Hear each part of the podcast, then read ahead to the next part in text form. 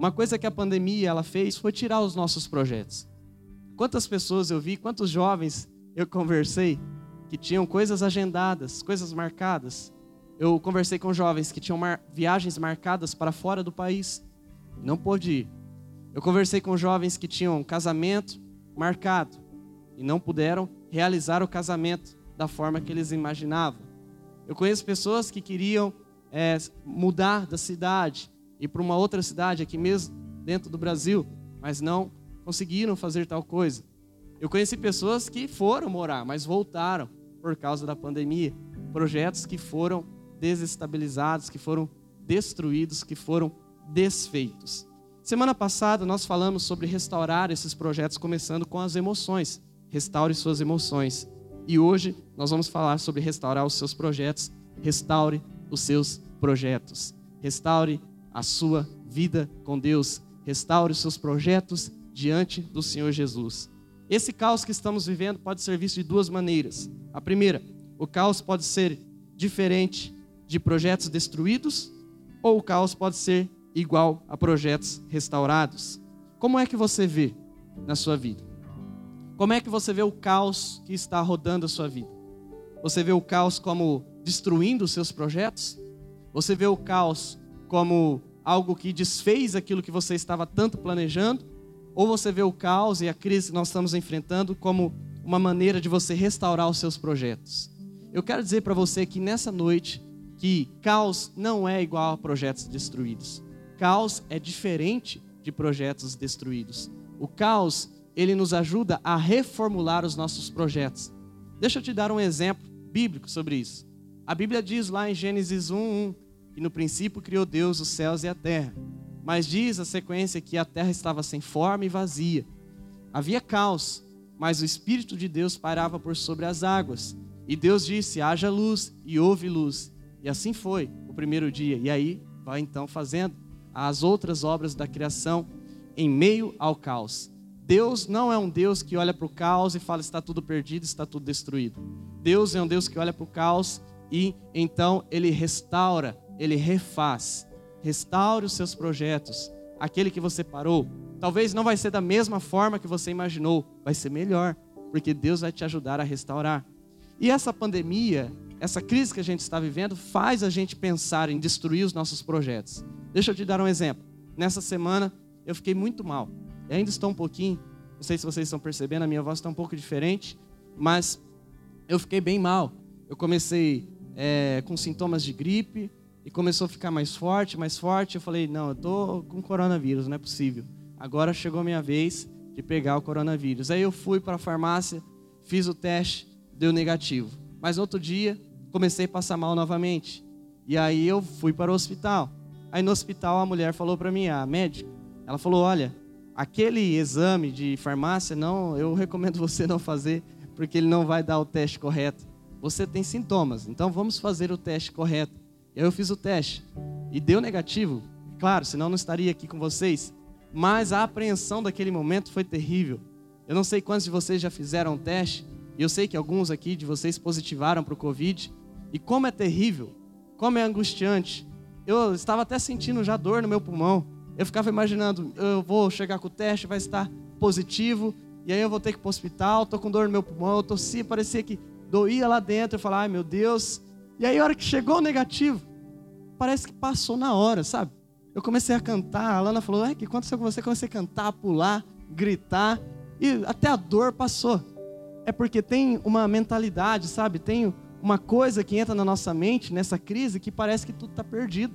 Nem aconteceu nada ainda, mas você parece que já acabou para você, já foi. Por isso eu preciso dizer aqui nessa noite, juventude missionária, não olhe para os seus projetos como projetos destruídos porque caos é diferente de projetos destruídos.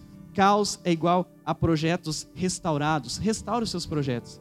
É por isso que aqui, na nossa juventude missionária, eu estou dizendo, todos sábados, sem medo, de dizer para vocês o que eu tenho sonhado aqui para essa igreja, o que eu tenho sonhado aqui para essa juventude, o que eu estou crendo para essa juventude, não só agora, mas a longo prazo também, porque eu sei que é um momento difícil e que vai passar, mas se eu perseverar, eu vou ver coisas belas de Deus, porque eu creio que os projetos de Deus na nossa vida são restaurados. Acredite nisso. Por isso, hoje eu quero falar para você como você pode restaurar os seus projetos. Em primeiro lugar, você que anota, eu peço para você, anote mesmo, para você revisar. E você que não costuma anotar, eu incentivo você, anote as verdades no seu celular ou em qualquer lugar que você costuma anotar. Em primeiro lugar, para restaurar seus projetos, execute um projeto de Deus que lhe tirará do comodismo. Eu vejo que isso é uma coisa muito importante para a nossa vida. Projetos que nos tiram do comodismo. Sabe o que eu vi nessa pandemia, até comigo mesmo? Eu pensei assim: eu não vou fazer tal coisa, eu não vou fazer tal projeto, eu não vou fazer isso. Por quê? Cara, tá na pandemia. O que é que eu vou mexer? O que, que eu vou arrumar para minha cabeça? Vou deixar quieto. Vou ficar tranquilo, vou ficar de boa, vou ficar no que é mais cômodo. As pessoas que gostam do comodismo, então usam as crises da vida para não avançar.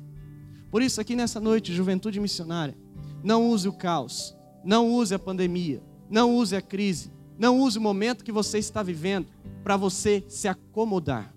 Eu não vou estudar, não. Por que, que eu vou estudar? Só a distância? A distância não presta. Para que, que eu vou trabalhar? Não, eu vou arrumar, vou trabalhar em casa mesmo. Por que, que eu vou me expor? Não, eu vou trabalhar aqui mesmo que agora eu estou ganhando pouco, mas eu não preciso, eu posso me acomodar. Para que, que eu vou para a igreja? Se eu posso ficar aqui, é o lugar mais seguro para mim, é aqui dentro de casa. Nós nos acomodamos.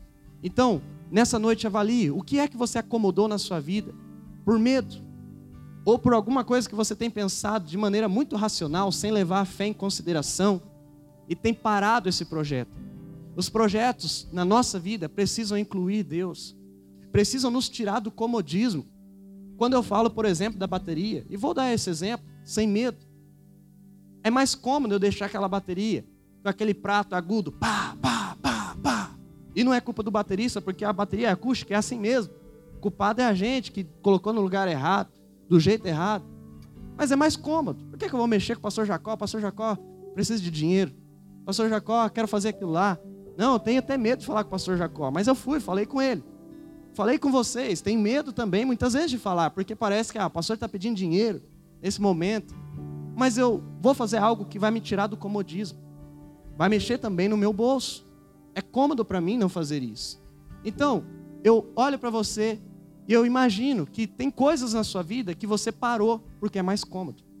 Sabe? Quantas vezes, pessoal, quantas vezes às vezes as pessoas me mandam mensagem, pastor, não posso ir no culto hoje, não posso ir no ministério hoje, sabe por quê? Porque eu tenho uma prova, eu tenho um trabalho, mas não é naquele dia. Só que a pessoa vai usar aquele momento para estudar. Ela tem outros momentos, mas aquele momento ela achou que era mais cômodo para ela estudar no momento do culto. A gente gosta de projetos que são cômodos. Por isso aqui nessa noite eu quero mexer com você. Eu quero chacoalhar você. Deus quer que você entre em projetos, em planos na sua vida que vai te tirar do comodismo. Vai fazer você estudar mais. Vai fazer você planejar mais. Vai fazer você querer ser uma pessoa mais inteligente, uma pessoa que sabe mais as coisas. Vai fazer de você evoluir e não retroceder.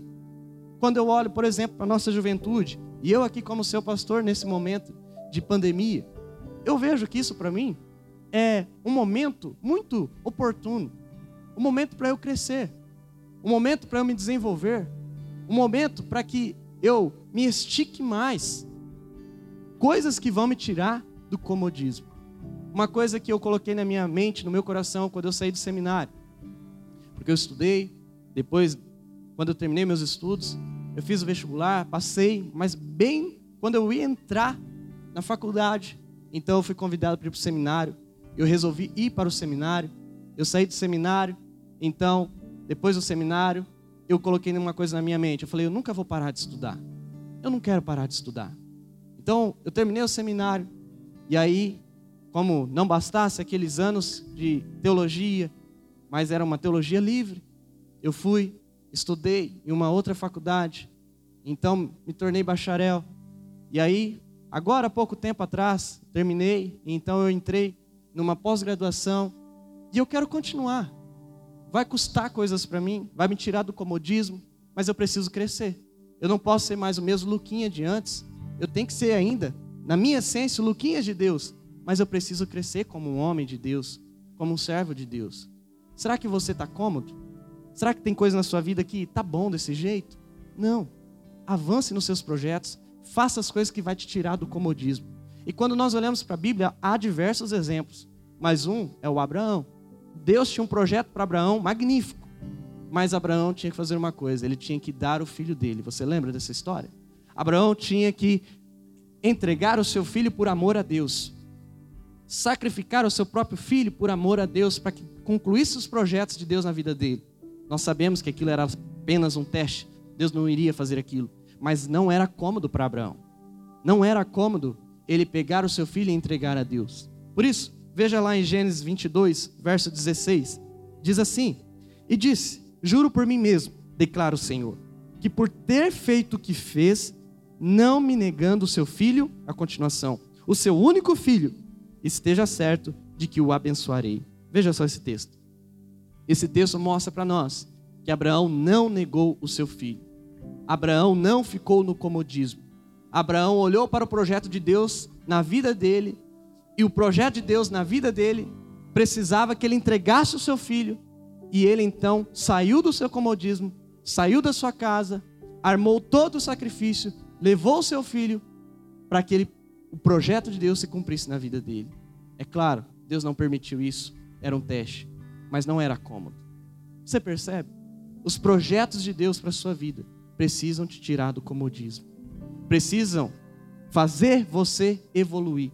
Talvez você olhe e fale assim: eu não sou essa pessoa desse meu sonho, desse seu projeto. É isso. É isso que você tem que ver. Você nunca pode ser aquela pessoa. Você tem que sempre se tornar uma pessoa. E quando você chegar naquele lugar, você tem que olhar: não, o meu sonho é mais longe ainda. Eu não sou aquela outra pessoa ainda mas você vai conquistar daquela outra forma. Por isso, faça algo que tire você do comodismo. E quando nós olhamos para Jesus, nós vemos que Jesus ele fez algo que não era cômodo. O que era cômodo para Jesus? Era ficar no trono, era ficar no céu, como filho de Deus, como rei do universo. Mas o que Jesus fez? Jesus desceu para a terra. Jesus executou um projeto que lhe tirou do trono. Jesus executou um projeto que tirou ele do comodismo. Isso nos ensina muito. Nos ensina a sairmos também do nosso comodismo. Nos ensina a sairmos para conquistar aquilo que Deus tem para a nossa vida. E o que Deus tem para a nossa vida, juventude missionária, só é conquistado com força, com garra, com ousadia, com vontade, saindo da zona de conforto, sabe? Fazendo aquilo que poucos querem fazer, fazendo aquilo que a maioria não quer, que a filosofia desse mundo ensina contrário, é fazendo isso. Nós precisamos sair do nosso comodismo. Em segundo lugar, para você restaurar seus projetos, execute um projeto de Deus que dará frutos além da sua existência. Eu acho isso magnífico. Porque quando nós pensamos em projetos para a nossa vida, quando nós pensamos em sonhos para a nossa vida, o que, que nós pensamos? Nós pensamos assim: qual que é a cabeça do jovem de hoje? Primeiro eu preciso de uma faculdade, depois eu preciso de um trabalho, eu preciso de uma boa renda. Para quê? Para que eu viva bem e feliz, para que eu possa comprar o que eu quero, possa ter o meu carrinho, possa ter a minha casa, a minha piscina, os meus amigos aqui em casa, com o churrasco, com a carninha ali, assando, se você não come carne, com os meus amigos comendo alface comigo, da melhor alface que tem para que eu possa viajar o mundo, possa pegar o avião e viajar para lá, para cá, que eu possa ser feliz. Nós queremos ser felizes. Mas eu preciso dizer aqui nessa noite, pense, comece a pensar hoje em um projeto que quando você morrer, o projeto ainda continue. Pense em um projeto para a sua vida que quando você partir, ele ainda vai durar, ele ainda vai continuar. Quantos projetos nós vemos aí no mundo que as pessoas que iniciaram nem estão mais, mas que o projeto ainda continua abençoando? Eu comecei a pensar nisso em minha vida. Eu comecei a pensar o que é que ficaria nesta terra como obra que eu estou inserido como um homem de Deus e que ficaria, continuaria se eu morresse. Essa é uma pergunta muito importante para você. Essa é uma pergunta muito importante para mim. porque isso nos revela se os nossos sonhos, se os nossos projetos realmente valem a pena, se realmente estão no caminho certo, no caminho de Deus. Essa crise que nós estamos inseridos, todos esses problemas, eles nos fizeram ver quais são os projetos que valem a pena e os projetos que não. Nós começamos a perceber e começamos então a escolher: ah, isso aqui eu vou parar, isso aqui eu não vou pagar mais. Não, essa conta aqui eu vou parar, essa assinatura eu vou tirar, esse lugar vou parar de frequentar, essa pessoa não posso ter muito contato, então vou escolher as pessoas que eu posso ter. Você começou a dividir a sua vida, particionar, você começou a ver o que realmente importa, qual é o sonho que realmente importa, o que realmente importa dar o teu dinheiro, o que realmente importa estar o teu coração, com quem você realmente importa estar. Você começou a ver isso, tenho certeza. É esse o momento da gente avaliar a juventude missionária. Quais são os projetos que nós estamos inseridos que é fogo de palha? Que é um negócio que não dura para a vida toda, que se a gente morrer depende da gente. Não. Faça algo que vai durar a vida inteira. Talvez você olhe para você e fale assim, mas o que é que eu vou fazer que pode durar a vida inteira? Deixa eu te dar exemplos. Se você for um homem fiel, um irmão fiel na sua família, na sua casa, ensinando a verdade, vivendo a verdade, eu tenho certeza que se você partir, os seus irmãos vão te lembrar como um homem de Deus. Vão se lembrar de você como um homem de Deus. Se você for uma mulher de Deus, uma mulher que vive a vontade de Deus, e você partir, a sua mãe, o seu pai, as suas amigas vão se lembrar de você como uma mulher de Deus, uma mulher que deixou um projeto que não acabou. Ou você pode ir além, nós podemos colocar tantas outras coisas isso aqui. Você talvez pode pensar, eu vou ser um profissional bom, para quê? Só para ganhar dinheiro e para conseguir coisas para sua vida? Não. Para você deixar uma marca aqui nesse mundo que é que você pode deixar? Talvez como um médico. Deixar algo para as pessoas quando você partir. Você, como uma pessoa que tira fotos, deixando marcas suas para a vida das pessoas quando você partir. Quais são as suas lembranças? Quais são as suas pegadas neste mundo? Por favor, juventude missionária, eu peço que Deus ele sopre dentro de você verdades e projetos, porque eu não posso adivinhar o projeto de Deus para a sua vida, mas coisas que vão durar além da sua existência e que não vão permanecer somente em sua vida. O Abraão, o projeto de Deus para Abraão era para a vida de Abraão e para além da vida de Abraão. Veja só o Gênesis 22, verso 17, diz assim: E farei seus descendentes tão numerosos como as estrelas do céu e como a areia das praias do mar. Continuação. Sua descendência conquistará as cidades dos que lhe forem inimigos. Veja só. Era para a descendência de Abraão. As futuras gerações de Abraão. Tanto que hoje nós estamos pregando sobre Abraão.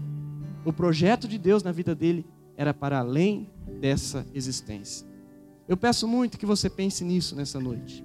Eu estou pensando nisso desde o dia que eu escrevi essa mensagem.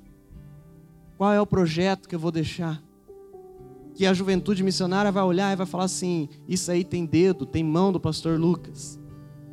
Olha para a sua vida, avalie isso, se envolva numa profissão, se envolva algo que você está estudando, num projeto que vai abençoar mais do que você, que você vai deixar coisas para os seus filhos, para os seus parentes, para pessoas que estarão aqui enquanto você não estiver. É legal quando nós vemos aquelas entrevistas das pessoas que eram muito pobres e se tornaram ricas. E sempre elas dizem coisas parecidas. Por que, que você quis ser tal, tal pessoa? Ah, porque eu queria ajudar minha mãe. Eu queria dar uma casa para minha mãe. Por isso que eu fui jogar futebol. Hoje eu consigo dar uma casa para minha mãe. Hoje eu consigo fazer tal coisa. Pense.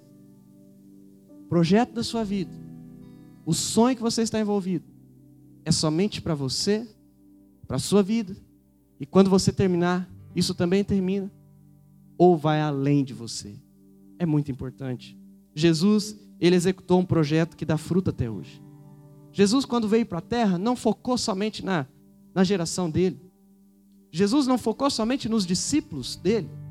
Jesus não focou somente para aquelas pessoas. Jesus fez uma obra que iria além. Quantos anos se passaram? Mais de dois mil anos que Jesus veio para a terra, e estamos nós aqui, falando de Jesus, pregando sobre Jesus, vivendo o projeto de Jesus para a nossa vida. Porque o projeto de Jesus não era só para aquela geração, era para as próximas. Terceiro lugar, para restaurar seus projetos, execute um projeto de Deus que beneficiará mais que a sua vida. Eu também vejo assim que nós, quando pensamos em algo, nós pensamos em nós mesmos, para beneficiar a mim, para beneficiar a minha vida, para eu ficar mais bonito, para eu ficar mais cheiroso, para as pessoas me avaliarem melhor, para que eu possa ter mais curtidas, para que eu possa ser um cara mais top, para que você seja uma moça que todo mundo olha e vê algo diferente.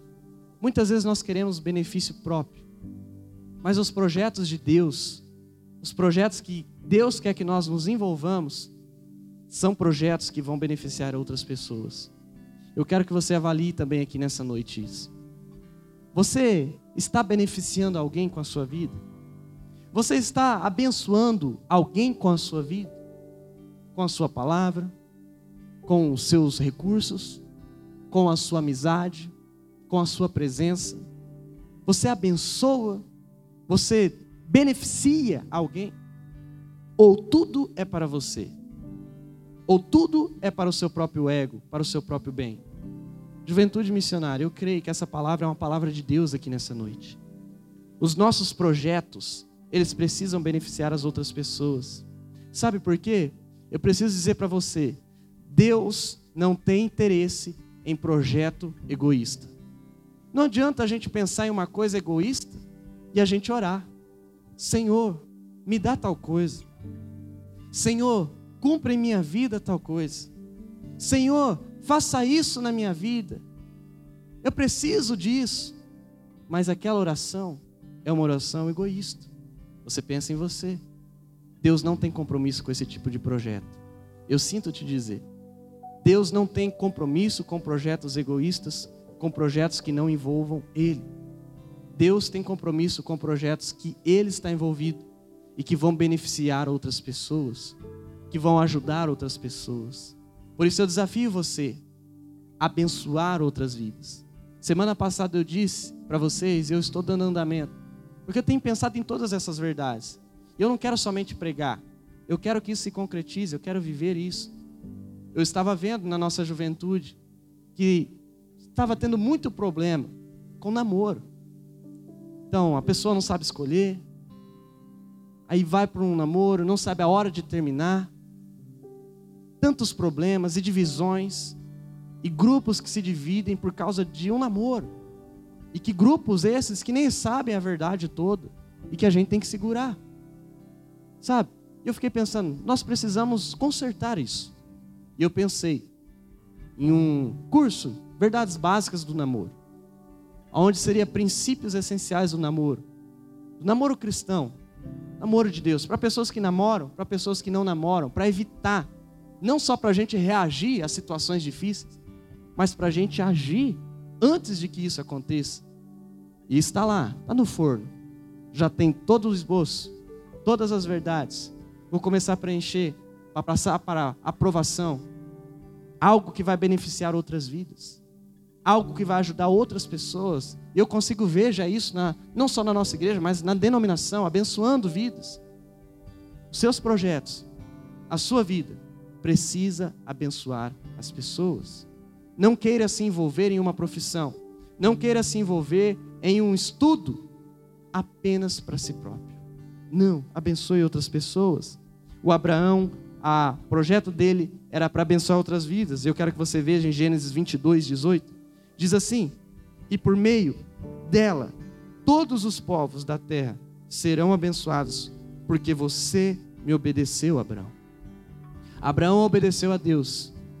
E por meio da geração de Abraão, por meio da esposa de Abraão, por meio do filho de Abraão, por meio de Abraão, todos os povos da terra foram abençoados. A Bíblia diz no Novo Testamento que nós que cremos em Jesus, nós que cremos em Deus, passamos a ser filhos de Abraão também, porque nós passamos pela fé a se tornar descendência de Abraão. Ou seja, a vida de Abraão nos abençoa até hoje, até o dia de hoje, até esse exato momento, o projeto de Deus para a vida de Abraão era para as outras pessoas, para beneficiar. Por isso, juventude missionária, olhe para a sua vida, veja se você está abençoando, veja se você está ajudando as outras pessoas. E se não, comece então a avaliar a sua vida nesse critério, no critério de abençoar as pessoas, no critério de ajudar as outras pessoas. Jesus, ele executou um projeto que beneficia as pessoas. Jesus, ele morreu na cruz por nós. Jesus, ele morreu para nos dar salvação. Jesus, ele morreu para que aquelas pessoas que falam assim: "Eu não acredito em Deus". Ah, eu não acredito em Jesus. Para que essas pessoas, mediante arrependimento, sejam salvas. Jesus, ele beneficiou todos nós que somos pecadores. Nós não merecemos a graça de Deus porque erramos, mas ele veio em nosso favor. Eu peço a você que você entenda isso, porque nós somos cristãos, juventude missionária. Nós somos, como a própria palavra diz, pequenos cristos. E quantas vezes nós não somos pequenos cristos? Quantas vezes nós pensamos apenas no nosso ego? Quantas vezes nós pensamos apenas em nós mesmos? Quantas vezes nós planejamos coisas somente para nós e nós nos esquecemos de Deus, nós nos esquecemos de Jesus, nós nos esquecemos da igreja, nós nos esquecemos do povo de Deus? Quantas vezes isso acontece? Eu luto contra isso. Eu luto. Eu luto contra o egoísmo. Eu luto contra fazer algo que eu sei que não é da vontade de Deus. Eu luto em buscar somente o meu bem. Por favor, entenda isso e se envolva num projeto de vida que vai abençoar pessoas. Não se envolva num projeto de vida apenas para você. Ah, porque eu quero ser feliz. Não faça isso. Essa é uma filosofia humanista. Nós não somos assim. Nós somos cristãos. Por isso, restaure seus projetos. De que maneira?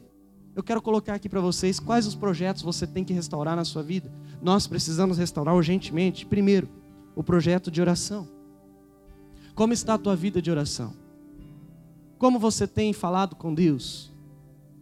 Você acorda, você faz as suas coisas, se esquece de Deus, e uma hora ou outra se lembra de Deus, ou você tem um projeto na sua vida de oração, um projeto que você se empenha para orar, para encontrar Jesus, para falar com Jesus.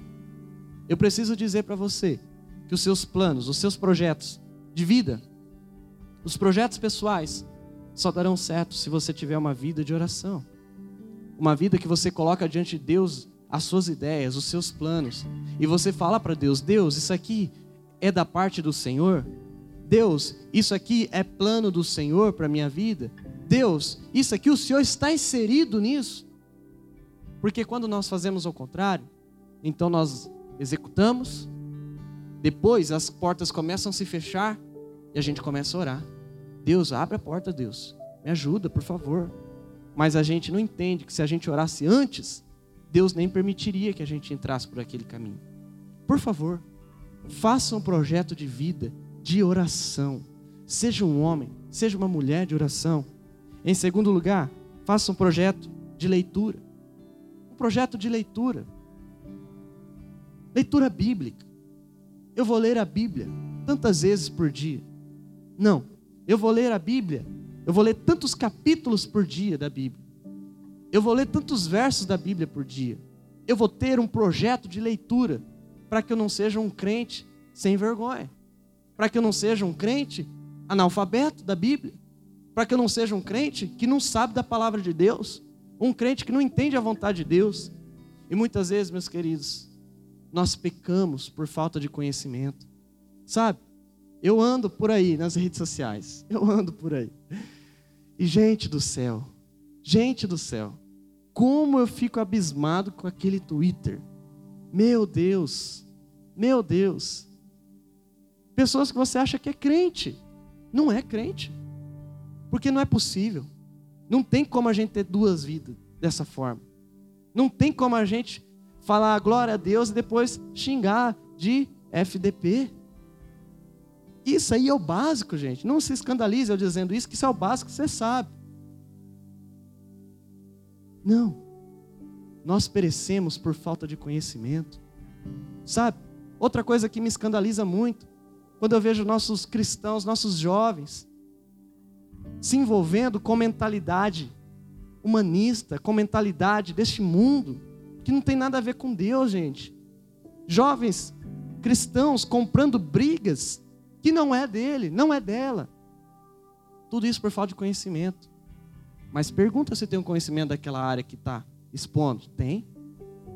Tem, porque leu o livro do filósofo, porque leu o artigo tal, porque leu o post lá do cara que nem crê em Deus, que odeia Deus, mas que postou algo maravilhoso no Instagram, com várias fotos, um carrossel, e aí eu li tudo aquilo lá e eu fiquei abismado e eu começo a compartilhar da mesma ideia. Falta de conhecimento, porque não lê a palavra, não sabe a vontade de Deus, não sabe o que Deus tem para si, não sabe o projeto de Deus, e aí se envolve com besteiras, se envolve com coisas tolas, e é difícil dizer isso aqui para nós, juventude missionária, porque eu sou um jovem também. E você me olha como um jovem, como uma pessoa da mesma idade que você. Mas eu preciso dizer, porque senão daqui uns dias nós não teremos mais igreja, nós não teremos mais cristianismo. Então, cuidado, retome a sua vida de oração, retome a sua vida de leitura, o seu projeto de leitura bíblica, para você entender, para você crer. Hoje as pessoas não crêem mais na palavra de Deus, não crê na Bíblia. Mas de jeito nenhum, não acredita, gente. Você sabe disso. Eu converso com os jovens, converso com pessoas, não acreditam. Não, pastor, isso aí é uma mentira. Não, isso aí não é verdade. Não é bem assim. Não, os tempos são outros. Mas não consegue discernir, não consegue ver o que era para o tempo, o que não era, não consegue tirar a essência, não consegue ver os princípios dentro da Bíblia, o padrão que se repete de Gênesis e Apocalipse, não consegue, porque não tem vida de leitura bíblica. Então não tem constância na cabeça da leitura bíblica, não consegue ver as mesmas ideias todos os dias, porque a Bíblia fala uma coisa só, sempre vai dar a mesma lição para a gente. Então, precisamos ter essa vida de leitura bíblica, porque senão os nossos projetos vão ser projetos tortos, juventude missionária. Nós vamos nos envolver com projetos banais, com projetos que não são de Deus e que não deveriam ser da igreja de Deus. Por isso, por favor, retome o seu projeto de leitura bíblica, por favor, no nome de Jesus, no nome de Jesus, retome a tua vida de oração, retome a tua vida de devoção, retome a tua vida de pureza. Esse é um terceiro aspecto que nós precisamos olhar para a nossa vida para que a gente tenha bons planos, bons projetos. Retome a sua vida de pureza. Sabe, a Bíblia diz que não pode sair da nossa boca água amarga, água doce ao mesmo tempo. E quando a gente vai navegando por aí, o que a gente vê de gente que é amarga e doce é incrível. É incrível como a gente tem a habilidade de dizer: Oh Jesus, eu te amo. Oh Jesus, vem aqui. Jesus, em tua presença, nos reunimos. É incrível a habilidade que a gente tem de fazer isso. E dali um pouco, a gente mudar literalmente deixar o demônio entrar dentro do nosso corpo e fazer coisas absurdas e não viver em pureza e viver literalmente na prostituição. Gente, olha isso. Compreenda o que eu estou vendo. Comece a enxergar isso que eu estou te dizendo aqui nessa noite. Quantos dos nossos jovens perdidos na prostituição? Perdidos, literalmente perdidos na prostituição, sem vida de pureza. E aí, gente, não tem como a gente ver a mão de Deus não tem como a gente ver Deus, não tem como a gente sentir Deus, não tem como a gente manter, sabe?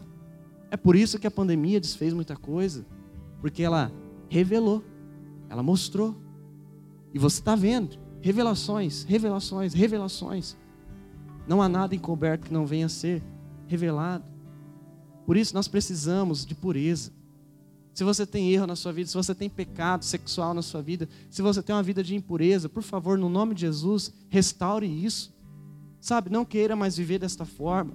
Coloque diante de Deus para você viver os seus planos corretamente diante de Deus, para tudo dar certo na sua vida, como diz o Salmo 1. Mas viva uma vida de pureza. Restaure isso na sua vida. E por fim, restaure a sua vida de serviço. Porque como é que os nossos projetos vão abençoar além da nossa vida? Como é que os nossos projetos, como nos pontos que nós falamos, vão abençoar as pessoas se nós não temos serviço? você precisa servir. Eu preciso servir a Deus. Servir a Deus no reino. E servir a Deus não é simplesmente estar no ministério, não. Não é simplesmente tocar. Porque muitas vezes isso não significa nada. Porque tem gente que toca, tem gente que faz e depois é outra pessoa. É a vida de serviço por amor a Deus. É servir por amor a Deus. E não é só no ministério, é fora daqui também.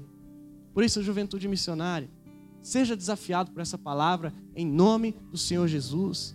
Seja desafiado a você restaurar os seus projetos e perceber como eu quis colocar nessa mensagem, eu não sei se você percebeu, como eu quis colocar nos pontos, uma maneira para você restaurar, mas agora eu colocando aqui os empecilhos, como é que nunca vai dar certo aquelas outras coisas se você não restaurar essas primeiro? Sua pureza, sua oração, sua leitura, o seu serviço, para que os projetos que você então antes quer, que você pensou, que você quer realizar na sua vida, dê certo em Deus. Nós somos juventude missionária de Deus, do Senhor Jesus. Nós não temos outro padrão aqui dentro a não ser Deus. Por isso, inclua Deus nos seus projetos. Viva Deus nos seus projetos. Coloque Ele como teu guia. Siga os passos de Jesus. Faça algo que vá durar.